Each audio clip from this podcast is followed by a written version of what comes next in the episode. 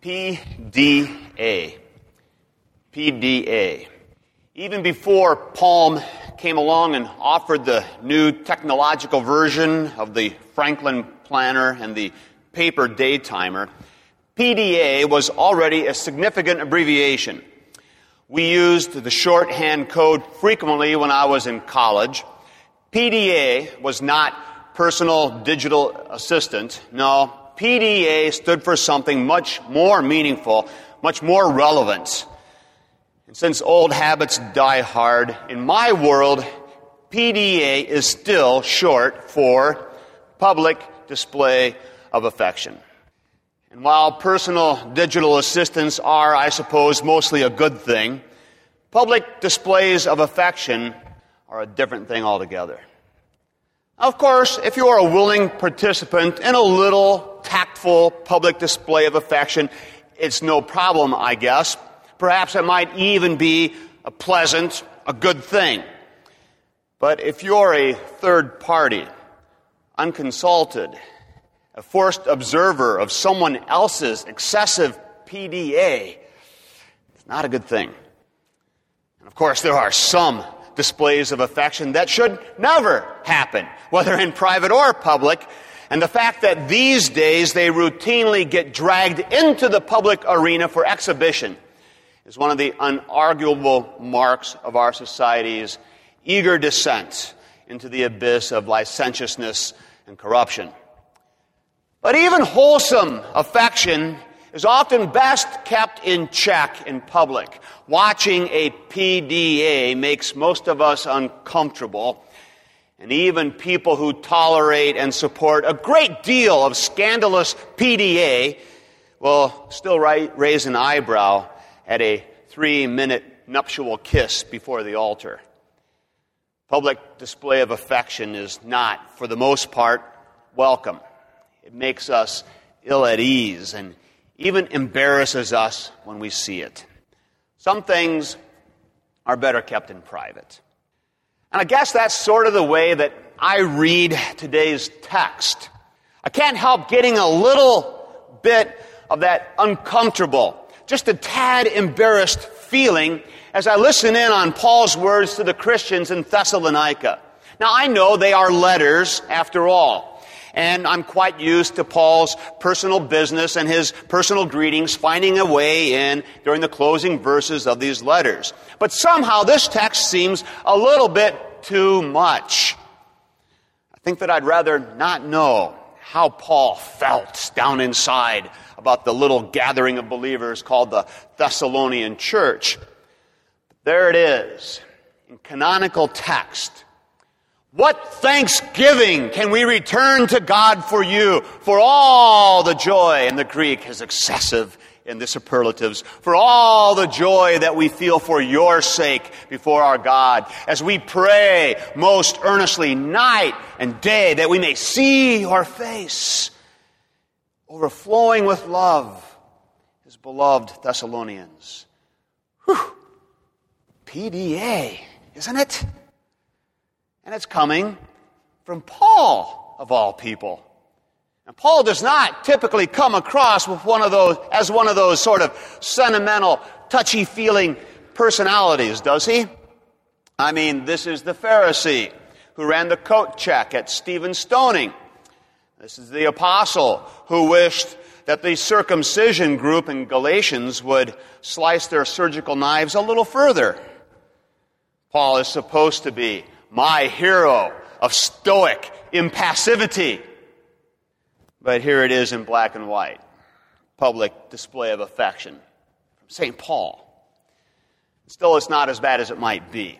Indeed, Paul is letting his feelings show, and they are feelings of profound affection and concern, but he's not even close to sliding into sentimentality or even into some sort of male bonding experience. Paul's concern is expressed by a desire to be with the young congregation again so that he can grow them into a fully mature Christian faith. He wants them to have all the tools, all the encouragement, and all the help they need so that he can provide for them, so that they can have a full-fledged faith. I would call it a robust doctrinally complete, altogether equipped sort of faith. And so it's worth noting here in passing that Paul is hardly content with the knowledge that at least these Thessalonian Christians know the gospel. There is no minimizing of the doctrinal content of faith here. For Paul, just knowing Jesus is not enough. More needs to be supplied. And so Paul's heartfelt concern is manifest in his desire to lead these Thessalonian Christians deeper into the fullness of God's faith. So Paul, Paul mercifully, is no sentimentalist. But there's also no denying the reality of his public display of affection. It's just a sort of Pauline PDA. Whatever might be unclear about the text, there's no doubt at all that Paul possesses an overwhelming, driving love for the little flock that he had worked so hard to establish on the Aegean coast. Paul cares deeply about these people. So Paul is able to do two things, and both at once. Paul proves that a good theologian does not have to be a stolid, sterile, unfeeling, dispassionate stone of a man. Paul loves the truth. And Paul loves the people. It's not an either or proposition. Still, for my part, I can't help wishing that Paul would have shown just a little more restraint in his expression of love and anxious concern for the Thessalonians. It's all just a trifle uncomfortable for my Teutonic sensibilities. But maybe that's just the point after all. I imagine that when Paul's letter was read the very first time, I suspect that his honest, heartfelt, public display of affection made a telling impact. There's something about being on the receiving end of that kind of unguarded, wholesome love. Paul loved his people. And that love left no room for self-conscious concern about how he might look or how he might sound or how someone else might take it when he professed his love. And there's a lesson here for me, I know. Maybe there's a lesson here for all of us. If the apostle Paul was not so sophisticated, so learned, so cautious, and so self-possessed, indeed not so full of himself, that he could not let himself truly love and then freely show that love, well, then perhaps those of us who seek to walk in his train should be willing to do the same. Maybe we would all benefit by risking a little PDA for the people under our care.